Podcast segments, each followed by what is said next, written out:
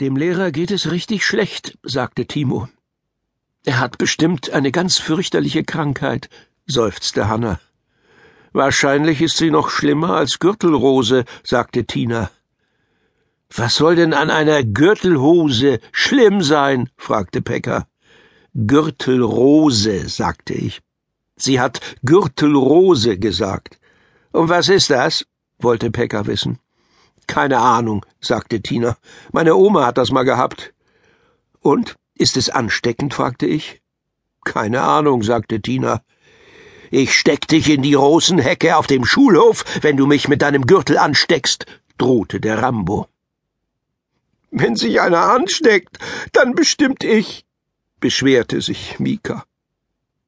Am Ende wollte sich keiner von uns anstecken, aber viel wichtiger waren natürlich die Sorgen, die wir uns um unseren Lehrer machten. Das Problem ist, dass er wahrscheinlich gar nicht weiß, wie schlecht es ihm geht, sorgte sich Hanna. Und das ist seltsam, sagte ich.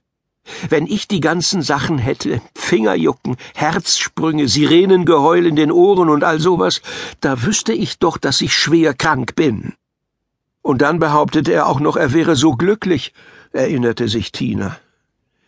Vielleicht ist das gerade das Heimtückische an seiner Krankheit, dass sie so glücklich macht, dass der Patient gar nicht weiß, wie krank er ist, überlegte Timo. Schon der bloße Gedanke an so eine Krankheit ließ uns erschauern. Sowas war womöglich lebensgefährlich. Wenn man sich zum Beispiel Bauchschmerzen vorstellte, die glücklich machten, je schlimmer die würden, desto mehr müsste man lachen, und je mehr man lachen müsste, desto schlimmer würden sie. Wir mussten dem Lehrer helfen, das stand fest. Aber wie soll das gehen, wollte Hanna wissen.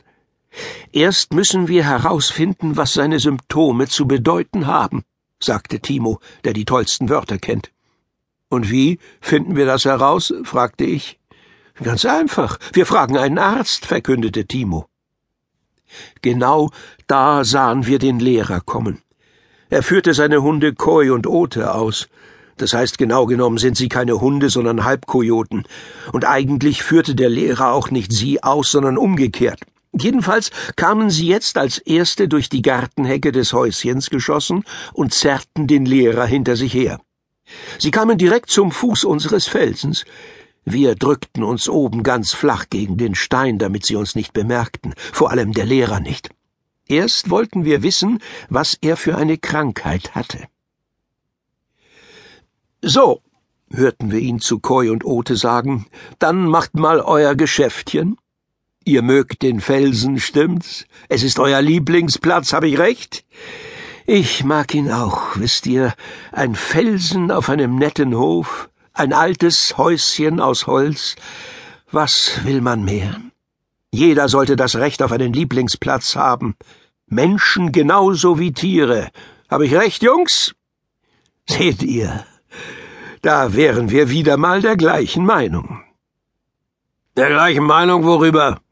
hörten wir eine tiefe Stimme fragen und waren natürlich verdutzt. Wir hatten gar nicht gewusst, dass die Hunde des Lehrers sprechen konnten. Aber mindestens einer von ihnen konnte es, vielleicht Koi. Über den Felsen hier, sagte der Lehrer. Über den kann man eher geteilter Meinung sein, hörten wir eine andere Stimme sagen. Anscheinend sprach Ote auch. Er steht nämlich im Weg, sagte Koi. Und darum muss er weg, sagte Ote. Das soll jetzt ein Scherz sein, oder? Die Stimme des Lehrers klang verwundert. Vielleicht hatte er bisher auch nicht gewusst, dass Koi und Ote sprechen konnten. Jedenfalls fanden wir es witzig, dass der Lehrer gerade noch geglaubt hatte, dass die Hunde den Felsen genauso mochten wie er, wo sie ihn in Wirklichkeit weghaben wollten. Wir machen keine Scherze. Dafür ist unser Amt nicht zuständig, und wofür ist Ihr Amt zuständig? fragte der Lehrer. Das interessierte uns auch. Von einem Hundeamt hatten wir nämlich noch nie gehört. Für das Graben von Gruben und für den ordnungsgemäßen Abtransport des Aushubs. Wir nickten einander zu. Es klang ein bisschen kompliziert, aber Amtshunde mussten sich wahrscheinlich so ausdrücken. Außerdem kümmern wir uns um die Bausubstanz und um Wasserschäden.